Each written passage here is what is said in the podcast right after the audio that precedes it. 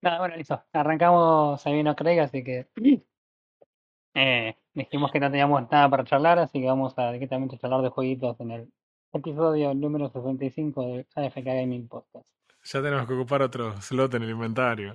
Ah, mm, Qué cosa increíble. agarré la única lapicera en toda la casa que no escribí. Excelente. Eh, bueno, nada, gente, ¿qué estuvieron haciendo? Hace, o sea, la, la gente no lo sabe, pero nosotros hace un montón que no grabamos, porque teníamos el episodio anterior grabado fuera de fecha.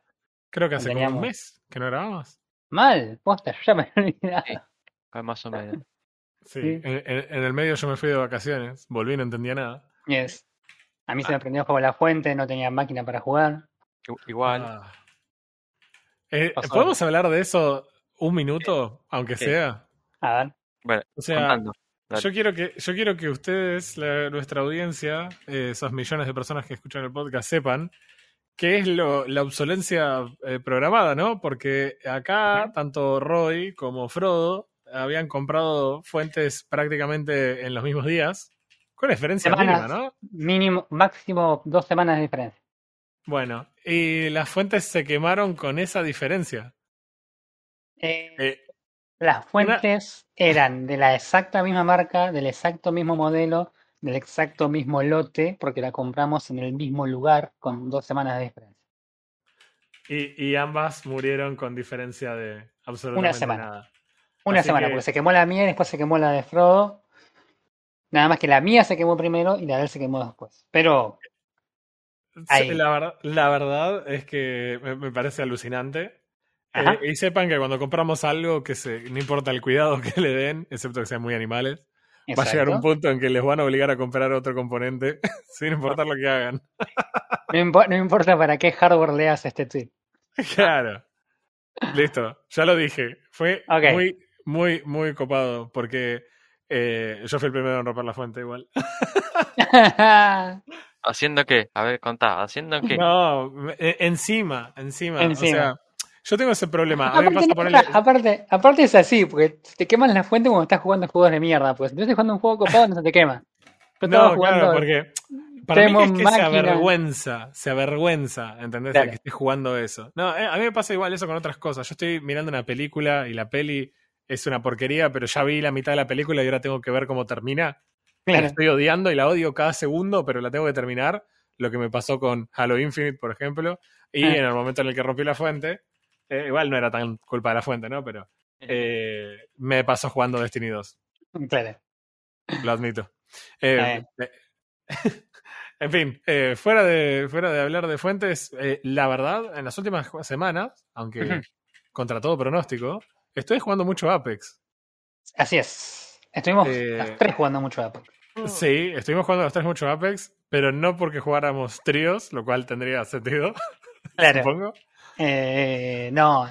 También, sí, no, sí, puede ser. Eh, Eh, eso sí. por un lado. Por el otro lado, eh, es, es muy loco que yo haya estado jugando Apex. O sea, es como que tengo una relación tóxica con, con Apex. Me, me- me El, encanta. el Apex, pero- el Apex es esa ex, la que sabes que no tenés que volver, pero es más fuerte Eh, que no, vos. no, también hay que entender una realidad. Ustedes dos eh, juegan bien y son los dos nivel muy alto de cuenta. Entonces. Yo entro sin ninguna práctica contra enfermitos que están todo el día jugando. Los felicito porque juegan muy bien. Eh, pero. No los claro, acusamos vanamente de chiteros y cosas por el estilo, ¿no? no para es- nada. Qué Eh, gran habilidad pero- la de ese muchacho. Pero también no saben la diferencia que es jugar solo después. Es fantástico. Es jugar contra. Es, es entrar al. al Al shooting Eh, range. eh, claro, es entrar al firing range y ver cómo la gente est- está parada en el medio de la nada disparando a un. Con P2020 un enemigo que está como a 200 metros y no le pegas Claro. más por al lado y decís. Qué extraño esto. Eh, amiguito, ¿qué haces? Bueno, pero ¿qué estuvimos jugando? Más Estuvimos específico. jugando, estuvimos jugando el nuevo mapa de tiempo limitado que había sacado la gente de Respawn con la nueva temporada de la Season 12, ¿no?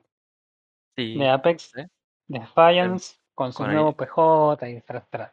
Mm. Eh, estuvimos jugando Control. Control. Control. Interesante. Más que interesante. La verdad el, que el nombre no dice nada, perdón, Nada. ¿eh? Nada dice el nombre. Nada. dicen, salió el nuevo modo control. claro, Ok. que hay que controlar. Y en tiros. La ira asesina. Bueno, no importa, ya vamos a llegar a la ira asesina. Eh, El género nada, con- hay que controlar. ¿eh? El género hay que controlar en Apex. El género. Hmm. Ok, a los degenerados que hay que controlar en Apex, no es lo mismo. Se- Sos un degenerado si chiteas en Apex. Mal. Si chiteas en un, en un modo de tiempo limitado, man, dejate de joder, en serio. No importa. El modo de juego es un modo de juego que no es nuevo. eh, obviamente es lo- los shooters no son este, exactamente lo más novedoso cuando sacan modos. Y este no es la excepción. Eh, básicamente es un modo, creo que se llamaba Domination, puede ser en Battlefield, creo. O Sí. algo, o algo por el estilo. Es básicamente un mapa donde hay tres zonas eh, determinadas que el equipo que controla la mayor cantidad de tiempo en la zona va sumando puntos y mientras más puntos sumas, llegas a una determinada cantidad de puntos y ganas. Básico. Es No el tiene- modo Battlefront. Dominación. Eh, el- Dominación. el- sí, el- es el Battlefront. El Battlefront era así, tenés puntos y el que tiene ¿El más bueno puntos- o el, o el, El bueno, el, Ah. el el malo también era así. Pero, Ah, sí. o sea, el que, si te, supongamos, no era tan directo, pero básicamente, eh, el que eh, si hay tres puntos, el que más puntos tiene, eh, suma, y el que Claro. no, no suma. Entonces, mientras más puntos tenés, sumas más puntos, y el que llega primero a 100 gana. Claro, eso, eso es algo que estaba pensando que hace Apex, o por lo menos ha hecho. Apex Response está volviendo el rito de los shooters, chabón. Este, porque copiaron el, el, el- copiaron el Counter Strike y lo hicieron como más dinámico, menos, menos complicado. Y ahora copiaron a otros juegos y lo hicieron menos complicado. Chan. En fin. Eh, claro, estúpido respuesta. Eh, no, pero está bueno el modo, o sea, porque si bien es, es parecido al, al Domination, tiene algunos cambios. eh, primero que el mapa es un mapa pequeño, no es un mapa grande. Las zonas son tres zonas totalmente fijas, el mapa no evoluciona con el, con el tiempo, no hay, no hay zonas que se estén cerrando y que te, que te restrinjan la, el lugar donde estás jugando. Eh, y en general, yo por lo menos lo sentí bastante balanceado el juego, no parecía tener... Hay algunos personajes que por ahí tenías que tener como por lo menos un ratito que te tiren ziplines o que te pongan plataformas para saltar y llegar más rápido a los objetivos. Pero fuera de eso no, no, no había mucho desbalance, no había eh, armas muy rotas. Había una cuestión con los loadouts que cuando salía en un loadout una 301 sabías que era todos con 301. Eh, pero fuera de eso, en general, el modo, la verdad que estaba, estaba muy, muy bueno. Y digo bien, estaba ¿no? porque ya no está. Pero también vamos a charlar eso en un rato. F. Eh, sí. Eh, Sí, la verdad que a mí- está muy bueno. a- sí, A mí me, me gustó mucho eh, que las mecánicas sean tan simples. claro, Eh, claro. me, me parece que e- eso eh, no lo podés, no le podés restar importancia, porque no, no hay nada complejo. O sea, cosas que la, jugás dos partidas y se dieron todas las situaciones posibles dentro del juego, entonces Sí. no estás preocupado por entender las reglas o hay una, o se desarrolla una meta ni nada. Claro, Pero básicamente todos los mapas tienen los puntos A, B y C, cada uno respecto de, de donde spawnea, y un spawn que es intomable, ¿no? Para que vos puedas siempre spawnear ahí. claro. En general hay un equipo que tiene A y B, y el otro equipo estar- trata de, de retomar ese intermedio, y el que tiene el intermedio trata de, de tomar ese tercero, digamos. ¿Qué pasa? Si, por ejemplo, vos recuperás el del medio, pero te toman el más, el más cercano a tu base, no podés respawnear igual en el otro que tenés tomado. Claro, tenés que estar conectados para que puedas responder. Exacto, lo cual genera una dinámica recopada, que es nunca vos te amotinás en el central y no se puede retomar jamás, porque total los tipos siguen respawneando ahí. Siempre tenés que volver a, re- a retomar el primero, porque si no, listo, vas a perder también el secundario. Es, es- es muy interesante. Sí. Muy, muy interesante eso. Con, con, una re- con un diseño de juego, digamos, tan, tan, tan sencillo, logran algo muy copado, porque Apex tiene personajes que para soñar son extraordinarios. Sí. Y, y entonces podrías tomar B con muchos de esos personajes. Entonces que un equipo rushee tu, tu punto más cercano al spawn eh, te obliga a no poder respawnear en ese lugar y eventualmente, por mejores que sean los, los personajes para defender, eventualmente los vas a flanquear y los vas a tomar la posición. Claro. Una de las cosas que pasó, ni bien arrancó el, el modo, había muchas Watson y muchos Caustic al principio. Eh, porque es lo primero que pensás. Si hay que soñar, ya está. Caustic Watson. Y nada, rápidamente cambiaron a, a más Octanes, más Pathfinders, más Raid por una cuestión de la movilidad, que era, por lo menos, una vez arrancada la partida, era un poco más importante que, que zonear tanto cuando no tenés zonas y tenés que moverte. Eh, pero sí. Seguí. No, no, estaba perfecto. Eh, o sea, justamente venía por ese lado. Me parece que ese, ese pequeño detalle de diseño del juego, porque al final del día tiene que ver con eso, eh, termina generando una dinámica en la que hace que todos los personajes sean viables de todas maneras. Mm. Es más, la capacidad de switchar el personaje sin ningún tipo de esfuerzo cada vez que, que vos morís, Claro. eh, y, y- y que no sea un esfuerzo, cambiar el loadout cada vez que morís, y, no sea complicado, te permite acomodarte a lo que la situación de tu equipo requiere. En ese sentido me, me hacía acordar eh, mucho a lo que es Overwatch. Overwatch obviamente era el modo de juego totalmente distinto, pero la, la idea de poder readaptarte sobre la marcha a lo que están haciendo los otros eh, era como recontra vital para que el modo no se vuelva una, una cosa recontra estancada donde tenés los tres caustics del team contrario este, soñándote todo el mapa y no podías hacer nada porque vos piqueaste, no sé, Octane o piqueaste este, Mirage y tenés que mirar cómo te explota en la cabeza cada dos segundos. Eh, sí, la verdad que está bueno. A mí, a mí mi única queja es que por ahí los loadouts estaban complicados. Los loadouts te daban, al principio de la partida tenías, que eran cinco o seis opciones, no me acuerdo si eran cinco o seis opciones, Creo que cinco. y cada opción tenía un arma principal, un arma secundaria y una granada. El tema es que algunos loadouts eran como demasiado melee y otros eran como demasiado larga distancia. Entonces a veces te, quedaba- tocaban unas, combinaciones que no tenían nada que ver con nada. Había una combinación, me acuerdo en un momento que te- salías con R99 y Peacekeeper y era como, sí, bueno, están todos con, es- están todos con snipers. Y vos estabas con R99 tratando de dispararle un pibe a 400 metros y era como, ya fue, mátenme. O te tocaba un sniper con la, con la Wingman de segunda. Y vos decís, claro, Pará, era no- como, no soy predador, soy ven- vengo a disfrutar. Claro. Este, pero sí, en general la verdad que está, está muy piola. El hecho de que sean 9 contra 9 hacía que el, que el, el campo de batalla sea el 90% del tiempo un quilombo. Ujú. sí. Este, era, era como caer en la, en la, en la zona, como que era al principio en todos los Battle Royale. En Skulltown. Claro, era la Skulltown todo el tiempo. Eh, ¿Qué Igual, más? igual estuvo bueno que usaron zonas de los mapas existentes Eso iba a decir, y tenés no crearon nada nuevo. Eso, eso es bueno. Es muy loco como estamos elogiando que los tipos no hicieron nada nuevo.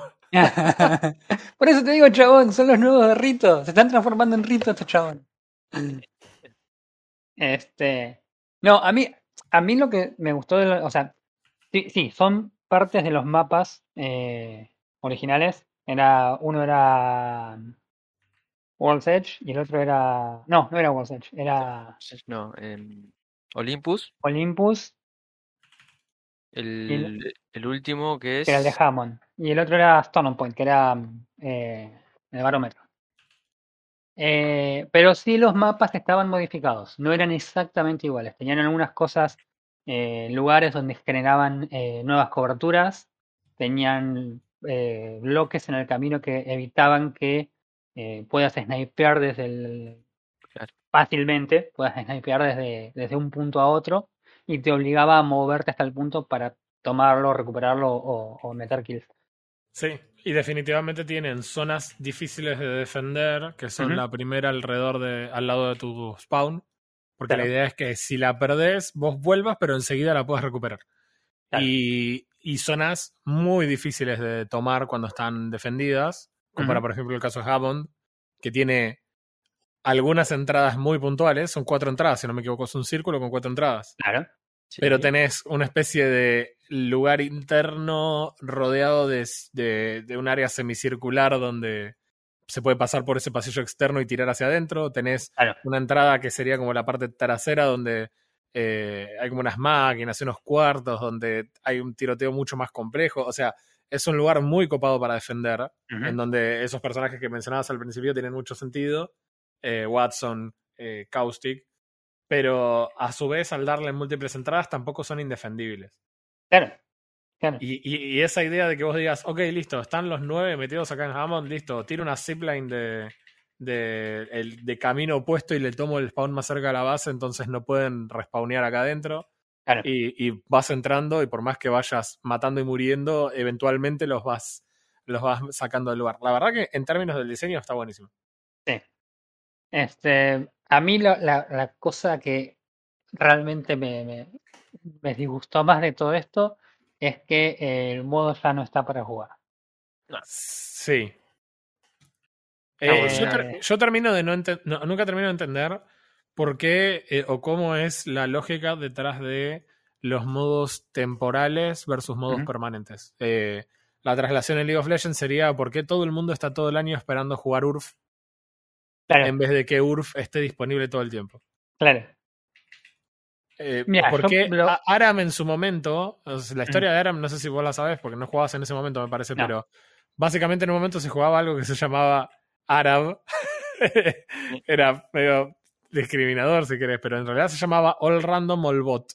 Entonces iba, se jugaba en un mapa normal y había una especie de reglas. eh, El clásico, el clásico Midwars de, de, Exactamente, de Dota. pero- no había una regla eh, real en el juego, sino que Claro, era, claro. no se puede vaquear hasta que no mueras y no se puede salir de la línea. Era, era la regla. Con el tiempo Riot Claro. lo volvió de su modo, pero eventualmente volvió, se volvió un modo temporal.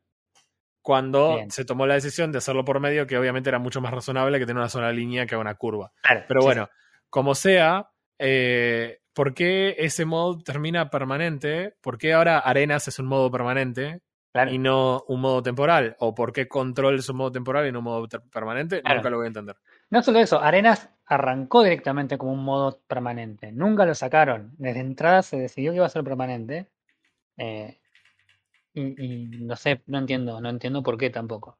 A mí, sinceramente, me gustó, porque juego muchísimo Arenas, que uso mucho Arenas para calentar un toque antes de meterme a, a enojarme en Battle Royale. Eh, me, O sea, me, Entras, entras enojado ya desde Arenas. Claro, me enojo desde Arenas, entro a Battle Royale, puteo y todo el asunto. Eh, pero no, yo te lo entiendo, la verdad que me, me resultó muchísimo más divertido y dinámico Control que Arenas.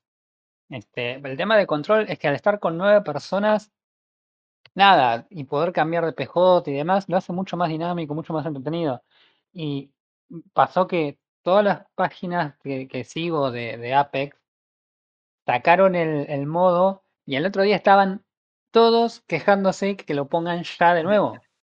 Todos. No había una página que no publicara memes o chistes o quejas o carta Apex etiquetado en todas las publicaciones eh, Respawn y Play Apex. Este. Mi, mi, mi tema me parece que hay algo que, que por ahí es muy interesante, una dinámica que se genera que es muy interesante por, eh, en control. Tiene que ver con la idea de morir. Eh, porque básicamente tanto en Battle Royale como en, en Arenas, morir es absolutamente relevante en el juego. Vale. Y no digo, no digo que en control sea irrelevante morirse. Pero Sí. claramente hay menos consecuencias directas de tu muerte. No es que, ah, tu equipo perdió porque vos te moriste, que es lo que te pasa literalmente en, Ba- en Battle Royale, donde Claro. vos jugás absolutamente eh, cagón, escondido todo el día atrás de una caja, eh, no te asomás nunca porque mirás si te vuelan la capocha, entonces jugás muy conservador, muy Claro. conservador. En control, a- agarrás eh, el arma preferida y salís a los tiros. sea. Claro, y, y salís a los tiros y, y tirás y ya fue. Y si te matan, Claro. respawneás y, y no pasa nada. Claro. Entonces me parece que eso lo, lo, lo desestresa al juego. Sí, Mm. sí, definitivamente. Yo creo que por ahí ellos deben estar eh, tratando de evitar de dividir tanto en la player base, porque yo me imagino que cuanto más eh, exitoso sea un modo de juego, eventualmente más eh, jugadores de los otros te quita. Entonces el hecho de tener por ahí de forma continua eh, arenas y control probablemente haya quitado mucha población de Battle Royale. Yo en las dos semanas que estuvo, estuvo Control, no toqué Battle Royale y no toqué Arenas. O sea, entraba a Apex directamente a Control, no jugué otra cosa. Ahí tenés, Bueno, ahí tenés la por- respuesta. Por otro No, lado, no, por eso. Por otro lado, yo no sé qué tan representativo soy de una comunidad de, de FPS, pero yo tendría el Apex permanentemente instalado si Control estuviera disponible todo el tiempo, y por ahí jugaría con ustedes cuando ustedes se meten a Control, pero no jugaría quizás Battle Royale Arenas. Claro. Eh, Claro. Y hoy soy parte de, una, de un grupo de personas que quizás no tiene el juego permanente instalado porque realmente no le va a dedicar el tiempo para jugar Battle Royale y Arenas, pero que me divertiría un montón en control y si estuviera permanente quizás consideraría dedicarle un espacio en el disco solamente a Apex. Claro. Sí. Sí, sí, definitivamente. O sea, que- eh, es, tiene sus pros y sus contras, ¿no? O sea, hay gente que por ahí no va a jugar el juego porque le sacaste este modo. Claro. Hay gente que juega League of Legends cuando está URF, nada más, dos veces al año. No, no es que le estás sacando gente a, al otro modo. Claro, claro, claro, ese es el tema. Sí, los tipos tendrían, igual- sí. tendrían que hacer tipo como un ciclo. Estaba Ah. pensando exactamente en eso. Sí. Sí, a ver, te escucho, atentamente. Es cortito igual, ¿eh? Y tendría que tener un ciclo de, de, de modos. Ujú. O sea, em, había otro modo eh, que tiene el tren, eh, Apex, por ejemplo, tiene el, el tren invernal. Eh, ¿qué más tiene? El, el evento de Rampart. ¿Entendés? Ujú. Tiene modos para hacer una ruleta, ir cambiándole una vez cada tanto. Claro, bueno, por ejemplo, los mapas de los mapas de arena rotan cada 20 minutos. Claro, pero Claro. arena es arena. ¿Entendés? Es, Arena, modo digo. Pero podrías tranquilamente, no sé, decir, ok, tengo arenas y te tiro dos horas de arenas, dos horas de control, ponele. Eh, el- en el caso de Sería complicado. Legends, Sería complicado porque tenés que medirle el horario a la gente.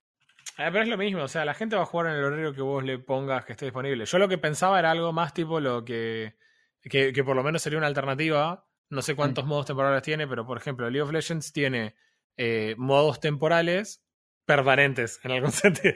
O sea, va Claro. rotando los modos temporales. No es que siempre son modos temporales nuevos, como es el caso de Control. Nosotros sabemos que URF está un, vez- un par de veces por año. Después tenés el, eh, Ultimate Spellbook, si no me equivoco, el juego que en vez de tener un Summoner te toca una ulti de otro campeón Ah, eh, sí, en el personaje. Está una, algunas veces disponible por año. Después tenés. Eh, realmente ahora no, no- no- me sale ahora, pero hay, hay otros eventos más que también son permanentes que se pueden usar durante un, Y- un tiempo. Y los, eh, eh, por ejemplo, en League of Legends, ¿es siempre hay un, un evento No, o hay épocas en las que no hay un, no hay eh, un modo... no, modo no lo, sé con, no lo sé con seguridad, pero da la sensación de que vos tenés un mes en el que no hay un evento y un mes en el que hay evento.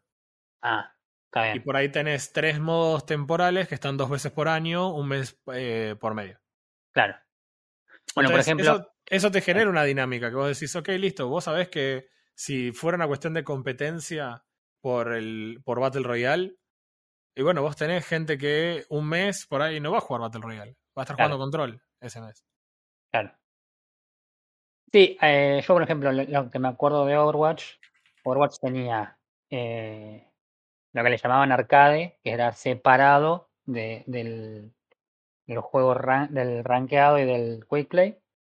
Y era muy, eran también modos de juegos totalmente distintos. Y tenías cuatro que eran fijos y otros dos que iban rotando, poner. Entonces siempre tenías, hay un par de modos que eran fijos porque eran evidentemente los que más jugaba la gente. Y después los otros que iban rotando y que cuando había eventos, por ejemplo, esos que rotaban pasaban a ser los el modo de juego del evento, que el evento por ahí duraba, no sé, tres semanas. Este, entonces también tenían toda una serie de modos extras al juego original que, que te servían por ahí para hacer misiones y cosas por el estilo, pero nada. Este, Era- Una, vari- una variación a lo, Claro, a lo que es el juego. Como, como que te saque de la cabeza y después te dé ganas de jugar eh, la base. Claro, no solo la variación, sino también la idea de, que- de- de- de que haya varios de esos modos. Porque si a la gente les gusta, también Control evidentemente fue una, una repega porque literalmente todo el mundo estaba jugando. hacías clic en ready y no tardaba 10 segundos en encontrar partida. Así que, nada, evidentemente a la gente le gustó y lo jugó un montón. Este, Yes. lo que, lo que sí era, había, había, el, el matchmaking era asqueroso, pero. Asqueroso. Este, te podías tocar tanto en tu equipo como en el otro, ¿no? Los dos. Eh, partidas en las que tenías adelante a, al equipo de Fraud, el equipo de, de no sé, de XQC y, no sé, venía el hijo no reconocido de los dos y te recagaban a tiros y mirabas tu team y tenían to- eran todos level 3, era como, ok, este es el mismo nivel de matchmaking que arenas. Eh, y lo que me pasó una sola vez, no, no me volvió a pasar después, pero me pasó una sola vez, y era evidente, es que tenía en el equipo enemigo, y es- esta partida, pero nos destruyeron, no fue que, no- nos ganaron, nos destruyeron directamente. Eh, había, creo que había, no me acuerdo si cinco pibes con el mismo tag de, de club. O sea que de alguna forma los chaboncitos tenían por lo menos dos equipos eh, jugando juntos. O sea que no era 3 más 3 más 3, sino que era 6 más 3 contra el 3 más 3 más 3. Y te juro que fue la destrucción. Los chabones nos tomaban puntos como nada. No importaba por dónde querías ir, había siempre dos pibes que te cagaban a encima. Este. Tendrían que buscar la forma también de. Bueno, nosotros no tenemos con quién, ¿no? Pues somos nosotros tres nomás. Pero. Pero de última, viste, de, de alguna forma de coordinar eso, como decir, ok, quiero jugar con este otro pibe o algo por. Me, se me hace que debe ser bastante complicado porque tienen evidentemente toda la infraestructura armada para, Para tres. para los squads de tres en todo, sea arenas, sea modo de tiempo limitado, sea lo que sea, es todo de, de tres. Pero sería una una adición extra. Este, así que nada, esto- es- eso Ah. fue control. No sé si quieren agregar algo al respecto, algún algo que les haya quedado contar, alguna No. experiencia que hayan tenido. Mm, que- No. de- de- seguimos hablando de control, ¿no? Seguimos hablando de control, seguimos hablando de Apex. Eh, no, la verdad que no, no, nada particular. Piola, piola. Así que bueno, aprobado el control, que vuelva. Ah, bueno, Respawn Eh, respondió. Respondió a las, al pedido de, las, de la comunidad y dijo que querían ver algunos eh, temitas de balance, no sé exactamente qué, eh, pero que en algún momento iba a volver el modo. Hay un evento que arranca ahora creo en dos semanas, que es poco probable que vuelva a ir control, pero no sería, no sería raro que el próximo evento eh, hagan una, una, una vuelta triunfal. Este, así que nada, eso, control. Va como piña. La verdad que sí, una masa. Muy bien, Bueno, vamos a, a la única persona responsable que jugó un juego esta semana. a ver. Esta- este último mes.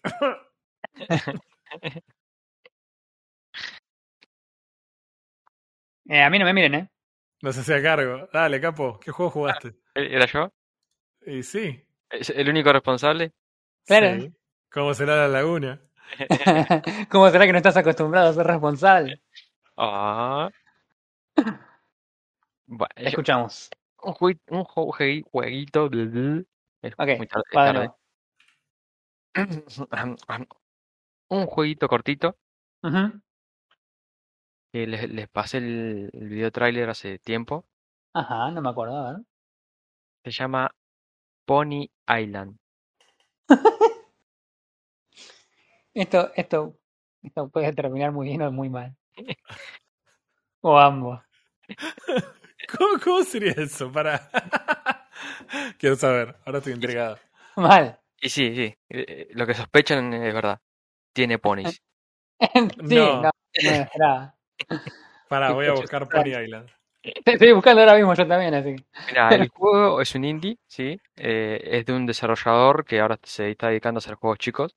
Ajá. Me encanta, me, me encanta pensar que Pony Island podría ser un juego AAA. Para, no, para, para. No lo voy a buscar. Quiero que me lo describas. Una vez que me lo describas, lo voy a buscar.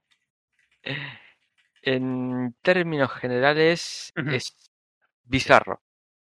No me extraña. El nombre ya me lo estaba diciendo. Totalmente. No, Loni, pone Island. Te, te puedo poner, te puedo poner, qué sé yo, Mario Island. Y Yo, yo quiero ver cómo haces para describirle esto, esta cosa, a Roy. quiero Ah. ver. Para, ¿no es el trailer ese todo deforme que me pasaste que no se entendía absolutamente nada? Sí, es este, chabón. A ver, no, a ver, explícame. Me, me encanta como el trailer todo deforme que no se entendía nada aplica a 50% de los juegos. y la historia es esta. A ver. Vos empezás, eh, apareces dentro de una. Apareces. Empezás mirando un televisión. el- La televisión que ves en el trailer, ¿sí? Ujú. Y empezás a jugar el juego directamente. En el menú empezás a jugar, corriendo con en blanco y negro con, el- con, con este pony, ¿sí? Eh, Y, y una voz que te va guiando.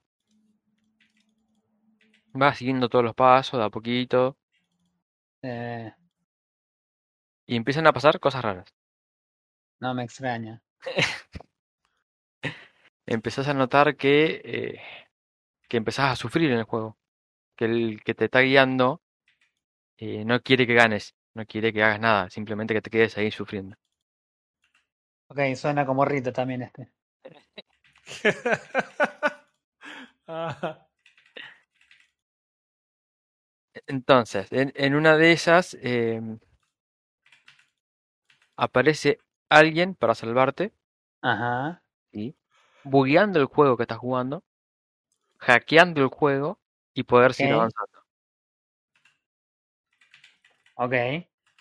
Te sigo. Vamos, vamos, vamos bien hasta ahí, ¿no? Sí.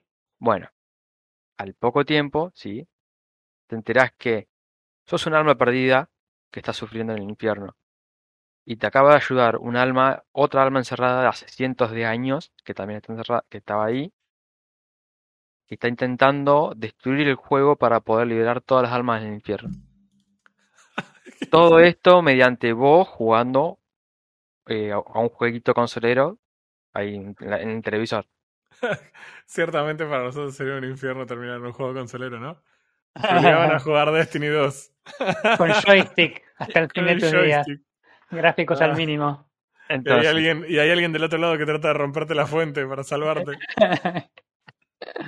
Eh, ¿cómo es que arrancamos de jugar un jueguito consolero en la tele y terminamos en el infierno? O sea, Y no. se llama Pony Island. Y se llama Pony Island, boludo.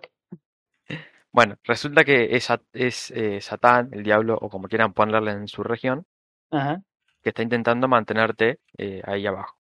bien. Así que vos, a través del juego, sí, y, y ayu- y con la ayuda de esta alma, vos hackeás el juego Sí, entrando a partes del código, y esta es la parte loca, que tiene un poco de programación, de lógica de programación. No, no te- no te Ok. digo código de programar, eh, es co- es como un rompecabezas. Ah, ok, ok. Ponerle como, no sé, Automachef, que jugué yo, que sigue toda la idea de la lógica y los pasos y demás, pero no es necesariamente programación. Claro, es, eh, son puzzles chiquitos que vos tenés que probar las cosas y, y- idearte qué es lo que tenés que hacer, qué es lo que tenés que hacer, obviamente. Pero es chiquito, es, es un el punte, es así, imagínatelo así, es el puntero que baja en código Sí, y vos tenés eh, botones que pones en el camino que hacen acciones. Va a la derecha, va a la izquierda, volver a empezar. ajá, Cosas simples, pero que requieren cierta lógica. bien. Hay veces que tenés que hacer unos bucles, a veces tenés que hacer que salte varias veces para seguir. E- Esa parte está muy buena, sinceramente. Bien. los puzzles que tiene están buenos. A mi gusto, ¿no? Porque es más o menos orientado a la, a la programación. Claro, claro. Son, o sea, si bien son de lógica, tienen elementos de programación. Ponele más, más tirando a diagrama de flujo más que a código. Claro, sí, algo, Algo mucho más general. Claro, bien, En- No tiene mucha complejidad. bien. Bien. Es, es fantástico esto, man. ¿El qué? Es que estoy tratando de. Todavía no, no busqué el juego. Estoy tratando de unir la imagen del trailer con, la con lo que me estás diciendo ahora. No, no, no hay forma. Ok. No, tengo no, una pregunta, tengo una Sí. pregunta. Ese marco de la televisión estilo Es años televisión. 50, ¿está todo el tiempo? Sí, porque vos estás mirando el televisor. Estás viendo la Ah. pantalla con el juego. Qué agotador, hermano. Es Ah, como, si, es como si el juego se jugara en los ojitos de los Among Us. Claro. claro. o en la panza de un Teletubby, no sé qué es peor. Porque, no, porque uno de Among Us mirando la panza de un Teletubby. Bueno, que- Ah, ¿Qué tienen? 32 bits, un estilo de 32 bits, 18, algo de eso. sí, 32 bits parece. Sí. 32 bits parece. Es- Eh, esto, es, esto es fantástico. No, parece 8 bits. 32 bits es Windows. No que hablen con propiedad, chavos. Estamos en un podcast de gaming. No, no, no es 8 bits. 16 bits. Ok. 16 te acepto. No 32 tenemos no. Dice, dice en la captura de la del menú principal del juego, dice System Tech Incorporated 1992. Ok. ¿Qué, qué información aportaba? Nada, ¿no? Absolutamente nada. Cero. Pero quería sonar que eso era obvio, entonces nadie decía nada, ¿viste? Porque era como, no, si dice 92, claramente es esa cantidad de bits, ¿no? bueno, dale, Eh, sí, vamos a ignorar a. pero siga. Así que ese- esa es la base del juego. Vos tenés que ir jugando con el pony, desbloqueando cosas. Obviamente tiene sus secretos que están muy bien guardados, sinceramente. Ah, Hubo tres o cuatro que no pude encontrar hasta que tuve que buscar una guía. Mm. Mi, mi- Y- mi pregunta es, el juego, ¿qué? O sea, no es un plataformero, no es un No. shooter, no es, Es un juego de es- puzzles. es un Eh, puzzle, uno tras de otro, está bien. Está bien, tiene sentido, ahora tiene sentido. Yo me imaginaba un pony saltando, no hay ningún pony saltando. Sí, hay pony saltando. Bueno, Sí, ponis, sí, hay ponis. Hay Man. eh, El protagonista es un pony, ponele. El protagonista Claro. del juego, dentro del juego, es un pony. Claro.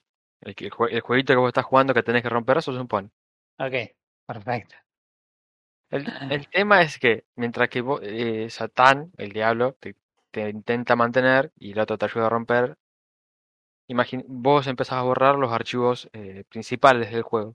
Así que se pone poner el juego más bizarro. Se empieza a romper todo, o sea, el, el, map- el Ah, mapa cambia. pony. el, el- el Pero es un unicornio, eso no es un pony. Tiene un Es- cuerno. Es un pony. Es un ponicornio, Roy. Mi, mi sobrina le dice pony a los unicornios. Y esto es un Es un- unicornio. Es un ponicornio. Este juego le va a encantar a mi sobrina de 6 años. Ve. Yo te diría que no lo juegue tu, tu sobrina. bueno, ¿cómo era? Ah, Ah, el juego, el juego es literalmente un, pony saltando, ok. Es un pony saltando. eh, las mecánicas son simples, ¿sí? Disparar, saltar. Tenés un disparo de tiempo limitado. Que lo tenés que desbloquear hackeando, Claro, obviamente. Pero tiene esa, esa mezcla de puzzle que, que te lleva. claro. Yo la primera vez que lo jugué, creo que estuve tres horas jugándolo. Porque Ajá. estaba entretenido. Estaba llama- eh, es era algo nuevo. La mezcla que tiene. Es que se ven muy raros los juegos. Y cuando pasás a la parte del de los acertijos, como quieras llamarle, se ve más raro todavía. Que- Eh, ¿Qué? eh, No, no, no. Quiero que termines la descripción porque hay cosas muy extrañas para hablar de este juego. A ver. ¿Cómo que? No, no, termina la termina descripción. vos con tu favor. descripción, así la después- descripción. Así pues te matamos a preguntas. Es que e- es- esa es la descripción. O sea, se repite con esas mismas herramientas, sí, una y otra vez, pero lo, lo hace llevando la historia. Entonces, e- es llevadero. No te voy a contar Bien. el final, sí. No, está No, no, perfecto. no. Podemos Pero- aceptar que esta es una persona que odió un juego y pensó que el mismo diablo habría codeado ese juego para tenerlo eternamente ahí. Seguramente League of Legends. Eh, Y, Eh. y entonces está rompiendo el juego para tratar de salir. Es, es fantástico. Hablemos de cosas increíblemente fantásticas de este juego. Este juego salió el 4 de enero de 2016 en Steam. Sí, señor. ¿Ok? No da más de indie. O sea, no da más de indie. Lo hizo- lo hizo literalmente un tipo, otro flaco hizo el diseño y otro hizo la música. Sí, sí. Eh, ¿No? Ocupa 400 megas en el disco. Casi no te, te dice que no usa espacio, básicamente. Vale 112 pesos con 19 si lo querés comprar ahora eh, según Steamcito. Las reseñas generales son extremadamente positivas, con casi 10.000 reseñas. Yes. Está bueno. No me extraña. La gente de IGN le puso 9 de 10, pero si querés saber un valor eh, de una revista que en realidad ponga cosas respetables, eh, Jim Sterling, por ejemplo, le puso 9,5. Rock Paper Shotgun no tiene números, pero dice que el juego le hizo, le hizo exclamar al monitor lo inteligente que era. Tiene varios premios dentro de Steam. O sea, tiene el premio desafiar la descripción del juego, lo cual Frodo nos acaba de confirmar que en efecto es. sí, sí, sí. Eh, sí, sí. Es el mejor juego sobre ponis adorables. Ah, y también se eligió puesto número 42 de los juegos de humor en un listado de 2.600 o más entradas. Sobre bueno. esas cosas, en Metacritic, este juego tiene 86 de Metascore Yes. Yes. y tiene 7.4 de User Score, lo cual es Claro. completamente aceptable para un juego. Eh... nah, es, eh, es increíble. Para un juego, punta. Eh, eh, es Eh, increíble. Mira, yo te digo, yo, yo estoy viendo el juego y la verdad que es, es que- o sea, no puedes no no, te- no puedes no quedar intrigado con este juego, chabón, porque es Sí, recontra llamativo, recontra llamativo. Y el definitivamente. trailer no me decía nada, porque si yo veía algo de esto, me hubiese llamado mucho más la atención el trailer aquel. Ah, Podemos, eh, podemos a- admitir que, que se llame Pony Island este juego es una genialidad. vale. Yes. Es una genialidad de sacarse la galera. No tengo una galera, pero iría a comprar una galera y me la sacaría. Es- Ah. La verdad que es extraordinario que este juego se llame Pony Island. La historia, la historia, sí, la historia, obviamente relativa al título, es genial. Es, para mí es único. Yo te digo, yo al juego este sí, le doy un 10 de 10. Esa, Ah, miércoles. esa. Había que poner, meterle ponis nada más. ah, nuestro amigo el Brony. E- escuch- escuchen Apex, escuchen esto, hay que, hay que poner Apex. No les des ideas, chavo. Ah, PC Gamer le puso 91 a este juego. Ah, a- pero es PC Gamer. aguanten, aguanten. Eh, Le Ah. pongo, sí, un 10 de 10, a pesar de que encontré algo que lo rompió, ¿sí? No me ah, importó. te, pa- te pasaste de, de romperlo, chavo. No, no, fue algo chiquito. Eh, vos podés planear en, uno, en varios niveles Ajá. y en una de esas hay un pozo. Y por, simplemente por, experiment- por experimentar, dije, bueno, Ajá. me bajo un poco y qué pasa si puedo pasar por abajo. Obviamente, no me morí porque pasé el pozo antes de encontrar el punto de muerte. Ajá. Entonces quedé abajo.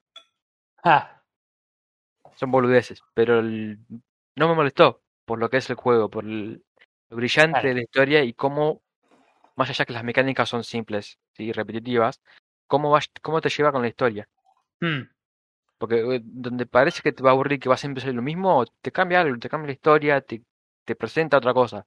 claro. Entonces te Es que- lleva.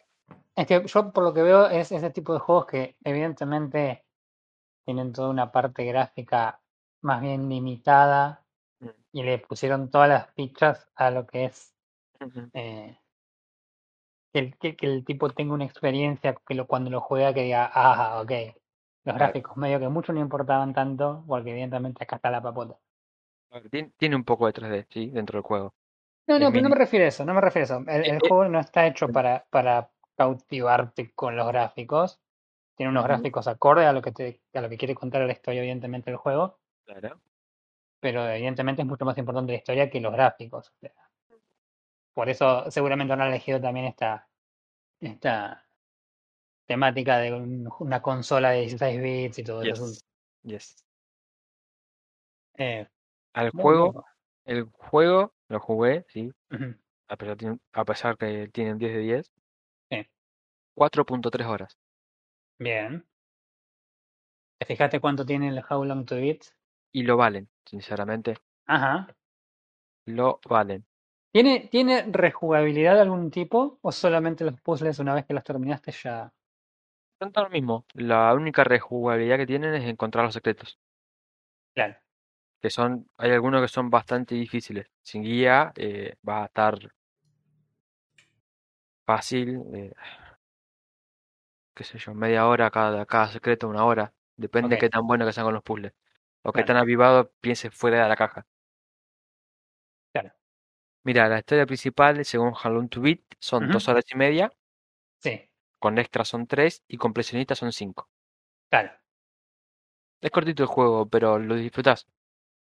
Y Sí, como sí. yo te dije, tuve tres horas jugándolo, intentando sacar el secreto al principio, y me fui a dormir porque ya está, tengo cosas que hacer. y vas a soñar con ponis en el Lo infierno. mañana, lo hago otro día. Pero así, as- así me enganchó. Mira, yo hablando acá en Howling Tweet que tiene un, un abandono del 2,75%, o sea, nada. El que lo instala lo juega. Es así, Eh, lo termina. sí, sí, no a ver, no es difícil. Lo puedes hacer, cualquiera lo puede hacer. No, no, pero yo digo que por ahí la gente que lo juega, evidentemente le gusta y lo terminan de jugar. No es que eh, es tipo, no sé, otro juego que lo jugás y tienen, entras acá y tienen como 30% de, de abandono y es como, sí, no lo Eh, juega. No es Destiny. Si preguntas eso. Si preguntas eso. No, no era la pregunta, pero no importa, pega igual a Destiny igual. Eh, muy piola, muy piola. E- Es muy extraño esto y la verdad que se ve recontra llamativo para lo extraño que es. Me saca la cabeza esto. Está muy bueno. ¿Cómo llegaste a este juego? Apareció en mi, en mi librería de Steam. Ah, ese es el- eh, eh, No, vamos, a, chabón. vamos a hablar después de este podcast. No, a ver, eh, buscando así juegos, como diciendo, bueno, tengo que jugar algo para el coso. No, no- tengo cosas largas, sí, todavía estoy jugando Ujú. al, al Soul River. My time my Porsche. Después de jugarlo un año ya va como 25% completado. Eh, todavía tengo en espera el Soul River y otras cosas ah, que, ok. que dije en, en los posts, en los podcasts anteriores, hace tiempo. Claro.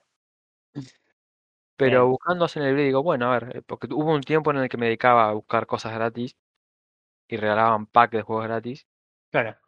Así que me puse a buscar, a ver, y encontré en la librería y dijo, ¿y esto? Es pago en Steam. Dije, ¿cuándo tuve esto? Claro. Porque lo, vi, lo veía raro, digo, "No, esto no es algo que yo haya comprado. Claro. Así que lo instalé, lo probé y es una joya. Sinceramente, Sí, la verdad que sí, por la verdad que se ve que el juego está buenísimo. eh, recomendado 100%. 100%. eh, Mira qué gema, ¿eh? Ya, cómpreselo. Tremendo. Ya mismo, olvidate. Tremendo. Mañana no como pan, pero esta noche juego esto. Eh, está re caro el pan, amigo. El pan está 200 mangos el kilo, ¿sabes qué? Por eso te digo, no es joda. Mañana como pan, pero me compras. Comprás el juego para los dos por esa plata. Claro. En fin. Muy bien. Bueno, no sé si tenés algo más para decir. No, no. Muy, muy interesante, pese al nombre. Este. Y sabés que de ahora en más dejaste de ser Frodo y sos Froni. Chan.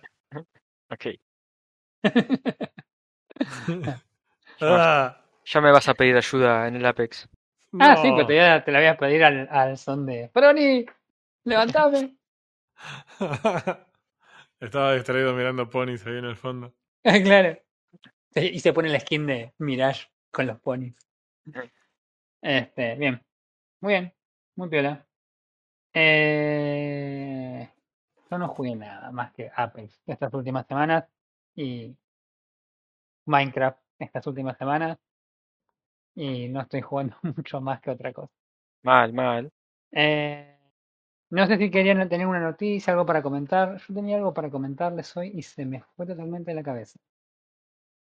Así que voy a revisar algunas portadas y luego tengo, tengo que, me tiene que aparecer lo que quería comentar. Eh, ¿Alguno probó el Lost Ark por casualidad? Tienen como Sí. 155.300 millones de jugadores. Lost Ark, el super recontra mega RPG grindero del momento. Yes. Este que no pienso jugar. Al cual le banearon 900.000 cuentas porque tenían porque eran bots farmeando. Claro. O sea, esto está al, e- es insano. Es eh, al nivel de chitear en un juego donde la única diversión es pegarle el tirito al cosito que se mueve. Claro. O sea, ¿cómo puede ser que digas, sí, me encantan los MMORPG, me descargo un bot que farmea hasta que estoy al máximo de nivel y yo entro ahí y me equipo las cosas grosas y no hago absolutamente nada porque Claro. el juego terminó en ese momento? Es inexplicable. Es- es- no, no tiene sentido. no sentido. O sea, Eh, vos imagínate que la gente, que los pibitos chitean en el Apex en, en un modo temporario que literalmente no te da nada más que la diversión de cagarte a tiros. Ah. O sea, la diversión es ir y cagarte a tiros. Y no, los pibitos la chitean. Y es como. Pero sí. Sí, sí, Sí, leí yo- también que habían bañado unos cuantos. Yo estoy esperando el momento en el que se pase un poco el furor, cosa de que no tenga que hacer un eh, esperando a que me deje entrar en el servidor simulator. Claro. Eh, tampoco tenemos servidores latinos, si no me equivoco, así que lo más probable es que juguemos con latencia. Claro. Eh, pero no, no parece ser nada novedoso, ¿sí? O sea, usualmente cuando traen eh, este tipo de RPGs de, de Oriente, digamos, Sí. eh, siempre vienen con la premisa de ser juegos diferentes, eh, de, de aportar algo distinto que no se Ajá. vea en los MMOs americanos y, y demás. La verdad es que es más de lo mismo. Mm. Sí, aparte los, los RPG orientales tienen toda una temática muy... No, es lo contrario, lo- por ejemplo, acá los, los RPG de, de Occidente son más, más del estilo, tenemos esta temática muy específica y tienen todo este universo alrededor y bla, bla, bla, bla. En cambio los de los de los orientales, los japoneses, los coreanos, donde cuerno vienen, son como, ok, acá tenés un samurái, acá tenés un mecha, acá tenés un, una bruja y es como, Man, ¿qué es esto? ¿Un Daikiri de, de RPG, chabón? ¿Qué Lo carajo? tiraron, lo tiraron todo en una licuadora. Y Claro, boludo. Y es como, sí, es muy extraño. A mí la verdad que no. Yo cuando empecé a ver las reviews, porque obviamente estaba todo el mundo como loco con el juego, oh, sí, de la. Eh, evidentemente tiene muy bueno que el que no pide nada para correrlo. Lo, lo cargas en el celular y te corre. Eh, pero nada, donde empezás a ver las, las mecánicas que tienen que ver con el grindeo de ir y matar 150.000 bichitos de uno, volvés, tenés que ir a matar de nuevo, tenés que... ¿verdad? Yo dije, no voy a jugar Black Desert de nuevo. Claro, la, la, la problemática principal no la resuelven. ¿Cuál es la, pro- la problemática principal con este tipo de Mm. juegos así masivos? Son dos cosas mucho, muy importantes. La excusa de... Esto es algo muy importante para pensar. Si un MMORPG se convirtiera a un RPG single player y nadie lo jugaría, significa que es malo. Claro. ¿Ok? Ya superamos la premisa de que los juegos son más divertidos multiplayer. Todos los juegos son más divertidos en equipo. Hasta bancarse los chistes de, de failsafe es divertido si jugás Sí. en equipo. Pero en la práctica, si el juego fuera un RPG single player, sería una bosta y nadie la jugaría. Claro, Entonces, si todas las quests, todas las quests van a ser mi hijo perdió la vara que está en tal bosque y tenés que ir a buscarla. Y cuando llegás te atacan unos bichitos y recuperás el ítem y se lo tenés que devolver. Y después ir a hablar con un otro NPC que te dice, necesito cinco pieles de camaleón y tenés que ir hasta el lugar donde están los camaleones y, y llegar y matar cinco camaleones y volver y dárselos. Así hasta que sos nivel 80, 100, 1000, es un embole el juego. Sí, sí, es el, una el. Grind Simulator, chabón. Porque como saben que vos lo vas a hacer para jugar con tus amigos, no le ponen ningún tipo de esfuerzo a las historias. Son inexistentes. Por favor, no pongan en los créditos que hay un escritor de este juego. No hay un escritor de este juego. Nadie escribió nada. Eh, eso es uno. El otro tema que tienen estos juegos es el mismo. Cuando el juego es tan masivo, Mm. tenés que ir a hacer tu quest de matar cinco camaleones. Hay un millón de tipos sentados campeando el spawn del camaleoncito. Claro. Claro. Y te tenés que pelear con el flaco para ver a quién le queda el drop. Y ese flaco está FK y es un bot. Lo está haciendo hace 10 horas. El flaco Claro. one-shootea al bichito. No lo hace spawnear. El flaco se para, lo mata y se sienta. Es una máquina. O sea. Literalmente. Entonces, eh, claro, entonces eh, realmente lo hace insoportable. Llegar a, la- a- a ese momento en el que Mm. se supone que vos arrancás el juego, entonces el juego para enseñarte las mecánicas te hace matar unos bichitos y no hay porque está todo el mundo. Eh, es Sí. una, una feature del. No, no, no, déjate hinchar. sí, no, no. Yo la verdad que vi las reseñas y dije, no, esto no es para mí. Este. Así que no. Bueno, eventualmente si en algún momento se, se calma un poco el, el furor, que todo pareciera que no, eh, podemos darle una probada para ver qué onda y, y confirmar efectivamente que es básicamente Black Desert con otro skin. Lo único que pido es que haya sonrisas colgates. Si no hay sonrisas colgates, ni pienso jugar. Eran re creepy esa sonrisa, man. Ah, ibas al baño, cuando salías apagabas la luz, te daba miedo de que te aparezca esa sonrisa ahí en la oscuridad del baño. Yo dejé de lavarme los dientes desde que jugué Black Desert, no me lavo más los dientes. Eh, bueno, no sé cuál era la noticia que yo me había encontrado, porque la verdad que no, no encontré nada. Pero encontré algo re interesante, me había olvidado de comentarles. ¿Está bien que el Battlegrounds eh, pasó a hacerse free to play? Sí, sí. Ah, ¿Y les interesa esto? si prometés no hacer ninguna pregunta al respecto, sí. Excelente. Bueno, nos vemos la semana que viene. La verdad que no sé, pero ¿sabes qué, cuál es la empresa que desarrolló PUBG? Eh, Crafton. No, porque tengo acá abierto. What? y no sé si vos te acordás que eh, esa empresa compró a otra empresa el año pasado, más o menos por octubre del año pasado, si no me equivoco, octubre de 2021, mientras vos no podías ir al supermercado porque estaba todo cerrado. eh, No, no, no te estoy siguiendo. Bueno, la gente que desarrolló PUBG, esta empresa, compró una empresa que para nosotros es una empresa muy querida, que es la No, empresa yo de ya me acordé. Unknown Worlds. Sí, ya justo estaba pensando exactamente en eso. Y para la gente que no es una enfermita de entrar a ver qué es lo que había pasado, Claro. Unknown Worlds es la empresa que desarrolló, ni más ni menos, creo que objetivamente el juego que más amamos, al menos durante el periodo del podcast, Mal. excepto Pony's Island, Eh, Veremos. Eh, todavía. que es Subnautica. Juego que hemos jugado los tres, que los tres acordamos que es un juego absolutamente único Sí. eh, y fantástico y que hemos disfrutado mucho. ¿Qué pasa? Eh, El- aproximadamente a finales del año pasado hubo una serie de entrevistas porque la empresa Non-Worlds había reclamado una nueva IP. sí. Entonces todos lo- los medios salieron a preguntarles a la gente de, Sun- de Sonatic, iba a decir, de Unknown Worlds, si lo que iban a hacer era alguna secuela de Below Zero. Esto porque se dio Eh. justo meses después de la salida de Subnautica Below Zero que para los que no lo saben es la, la, la siguiente parte de la historia después de La Subnautica. secuela, si querés. Sí, es, es- sí, es una sec- no sé si es una secuela, es difícil. Está No en es, no una continuación tampoco, dale. Exacto, no es una continuación, es otro juego en el mismo mundo que hay alguna relación con la historia, pero no es necesariamente una secuela de lo que pasó Un al principio, sino, claro, una suerte de spin-off en donde agarraron la historia de uno de los personajes secundarios y lo hicieron todo un juego en base a, a su hermana tratando de averiguar qué es lo que había pasado. Sí, sí, sí. No que con eso porque vamos a estar ¿No? hasta las 8 de la mañana.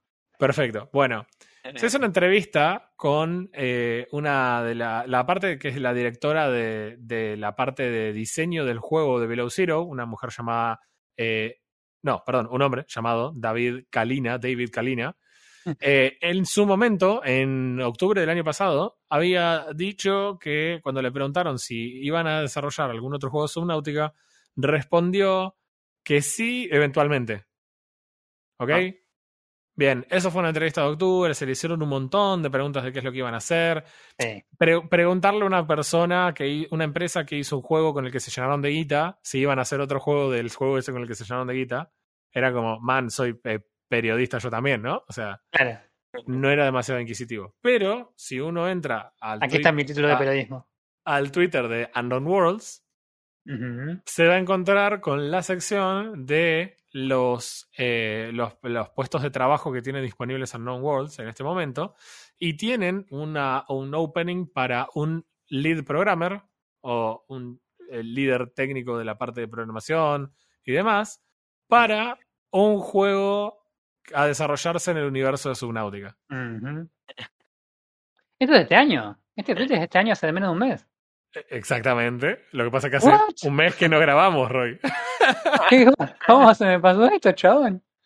Además de eso, yo entré a ver lo que se está pidiendo. Bueno, no importa, son cosas pavas, pero bueno, el básicamente esto delata un poco que el desarrollo del juego eh, lo eh, eh, eh, machea exactamente con la arquitectura de los primeros juegos de Subnautica y, y- y demás, ¿no?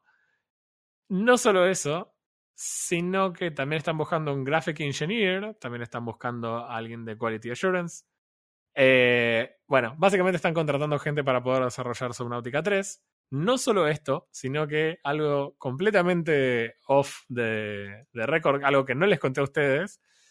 Eh, hace un tiempo una persona en un canal de YouTube hizo un comentario respecto de cómo eh, el presidente de Unknown Worlds, el CEO en realidad de Unknown Worlds, iba a hacer un- iba a estar en un podcast en el cual se iba a transmitir en vivo a través de Twitch y que se iba a poder hacer preguntas y tomar preguntas de la gente.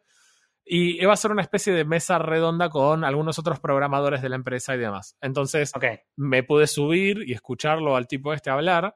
eh, y habló sobre este juego de una forma muy sub- subliminal. En algún sentido habló de todas las cosas que quisieron hacer durante Subnautica y durante Below Zero y no pudieron hacer.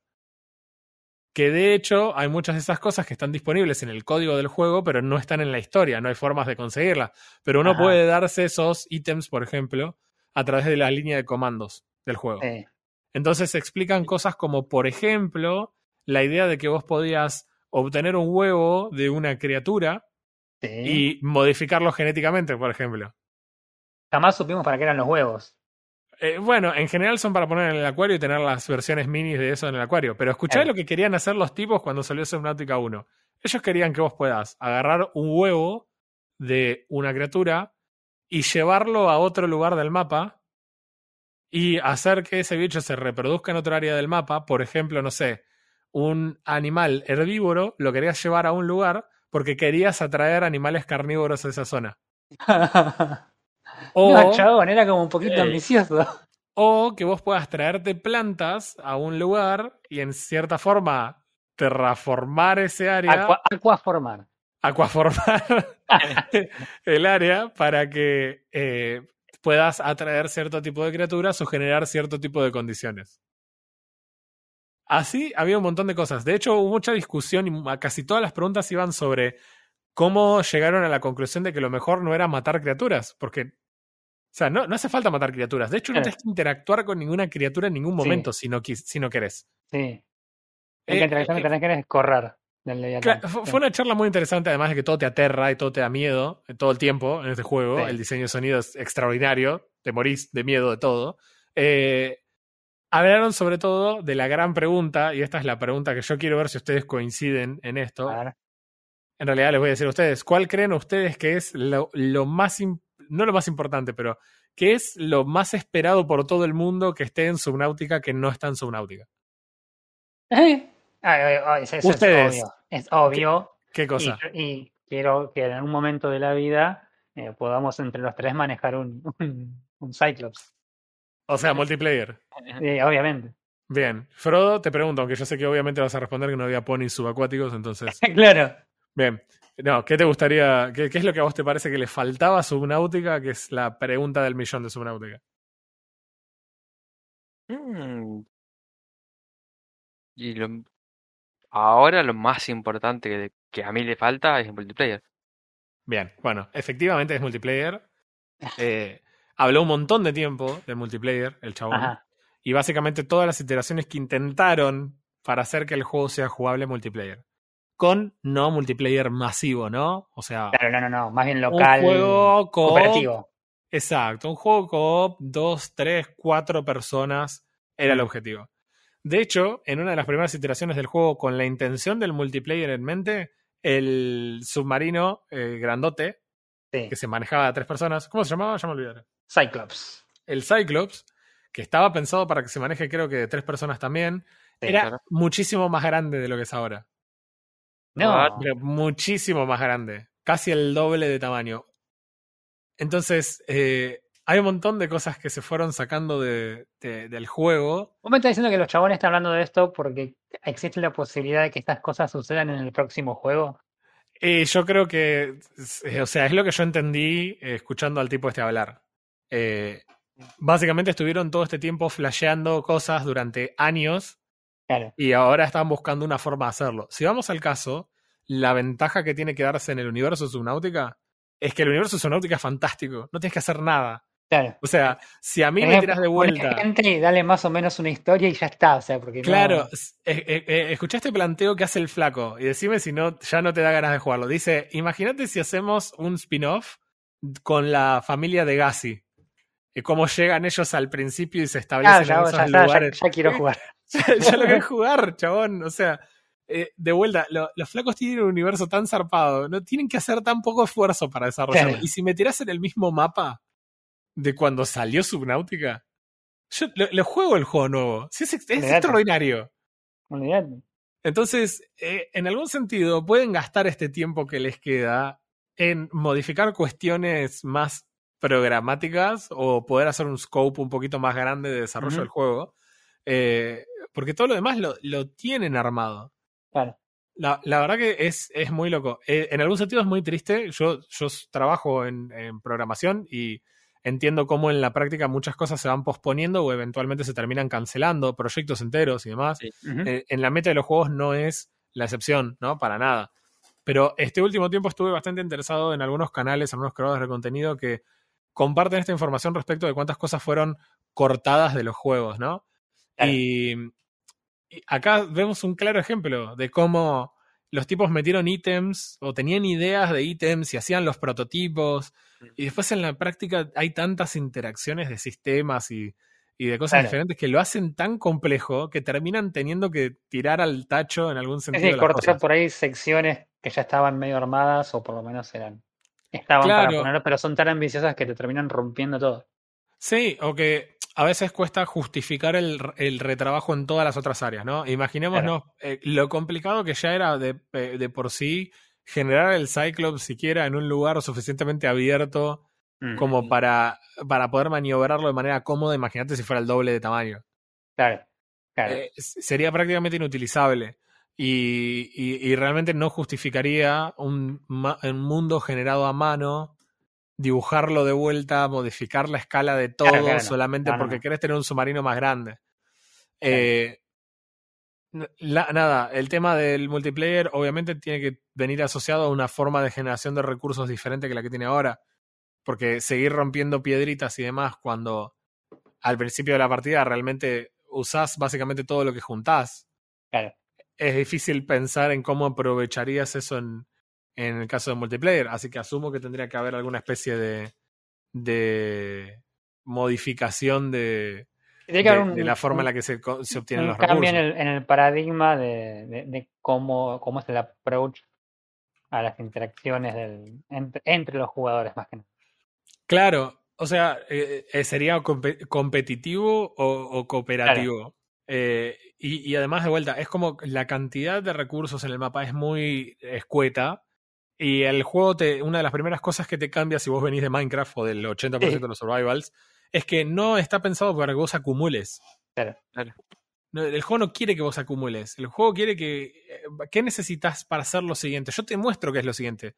Minecraft te dice: si vos tuvieras los materiales para hacer las cosas, yo te digo qué es lo que podés hacer con eso. Y acá es como, no, a, a ver, ¿viste esa cosa recopada? Escaneala. Tomá, ahora sabes cómo hacerla. Anda a buscar eso y hacelo. Nunca te está diciendo, sí, andate al lugar y llenate el inventario no, de no, cosas. para nada, para nada. Eh, entonces, eh, hay bastante del paradigma, pero de la parte de la jugabilidad de, de que se podría modificar a Subnautica para hacerlo un poco más propenso al multiplayer. Claro. Eh, hay cosas que me imagino que serían fantásticas, pero en algún sentido porque estábamos influidos por Hermitcraft y también es parte de la razón por la cual no jugamos nada. Yo creo que, ¿no? Porque- que si llego a ver a verte a vos corriendo o a Frodo corriendo, nadando, desquiciados con un leviatán atrás, lejos de Sí. ayudarlos me voy a reír tanto. Claro, o, o mismo, no sé, imagínate esto con Proximity Chat. Claro. Eh, Claro, no, Sería no, no, no. fantástico, tipo, te metes en una cueva y de repente empezás a recorrerla y no sabes cómo volver y hablas y no se escucha. Es buenísimo. Eh, bueno. La verdad que eh, eh, lo- la última parte de esta noticia, si ya, ya acordamos, porque si no, voy a poder dormir. Igual no sé si voy a poder dormir, pero lo que anunció la gente de Unknown Worlds es que el juego nuevo, ubicado en el universo de Subnautica, va a tener Early Access en 2022. Este año, chabón. Sí, señor. Oh, yo quiero terminar mi proyecto final, boludo, así no se puede. Vos tenías pensado recibirte, pero qué Eh. pena. Deja- déjame Bueno. introducirte a Worlds. Hagamos el disclaimer que corresponde con mi esposa acá al lado de testigo, quien no me dejó comprar en su momento una versión Cyberpunk. anticipada de No Man's Sky, no compré la versión anticipada de Cyberpunk, y no, para que vean que soy consistente, no compramos la versión anticipada de Age of Empires 4, Es verdad. en, es en verdad. parte porque teníamos Game Pass, así que... Pero, eh, La parte buena es que eh, tu mujer no tiene poder acá en mi casa, así que no hay problema, pero normalmente lo que diríamos es no compren Early Access, no compren el React. No hacemos el beta testing de, No. de las empresas. Que lo hagan ellos. Y no, y no importa cuánto quieras a la empresa, porque hay empresas Exacto. que tampoco, no, no sé. No importa. No, porque, o sea, esto se volvió un estándar de la industria. Sacame el juego cuando esté listo. Bien, de acuerdo. Listo. Final. Terminamos. Se viene Subnautica 3 a final de año. Ah, lo dije. ¡No! No dije. Sacaste Escúchame. ahora. ¿Te das cuenta que dijiste el- el- Subnautica 3, eh, Subnautica 3 va a salir antes que Half-Life 3? Dijiste el, el- el- dijiste el Es- número, el número tabú. El número prohibido. Es una vara, o sea, es como, nada, sabemos que el tiempo de desarrollo de Half-Life 3 es infinito, así que hoy, de hecho, hoy les pasé una nota. Es, el clickbait es mundial. sí. La nota dice, oh, se salió a, a- salió a la luz que va a haber un nuevo juego de Half-Life. Y entras y dice, sí, en la Steam Deck figura un nuevo juego en el universo de Half-Life, que en realidad es de Portal. Y en Sí. realidad tampoco es mucho como un juego, sino es más bien una Sí, especie de tech demo de la Steam Deck. Sí, Es sí, como, sí, la vi. ¿quién, quién escribió ese titular? Chabón? Tiene que ir preso. ese, va, ese va preso por robarnos tiempo a nosotros. Ay, Así que bueno. Bueno, listo entonces. No sé si tienen alguna otra cosita que agregar o No, eso es todo por ahora. eso es todo. Y ahora me tengo que ir a dormir pensando que este año va a haber un Subnautica 3 multiplayer. Eso Sí, no creo que haya una- un release este año. Yo creo que este año va a haber Early Access. No, corresponde. viejo, no corresponde. La verdad que no. No, no, no. Porque aparte va a salir el Early Access, no lo vas a comprar, pero ya te vas a manejar. No olvidate, voy a tratar de estar evitando los videos en internet. Claro, para no y ya va- spoilearme la historia. No, no, no, es todo un trabajo alrededor de Subnautica que hasta que salga, chabón, no. Está todo mal esto, todo mal. Esto no no tiene que saber hasta que salga. Y listo. Perdón. Perdón, te pido disculpas. Te vas a dormir. Ya, te vas a dormir. Eh, bueno, nada, listo, me voy a jugar jueguito. Dale, listo chicos, nos vemos. Nos vemos. Adiós.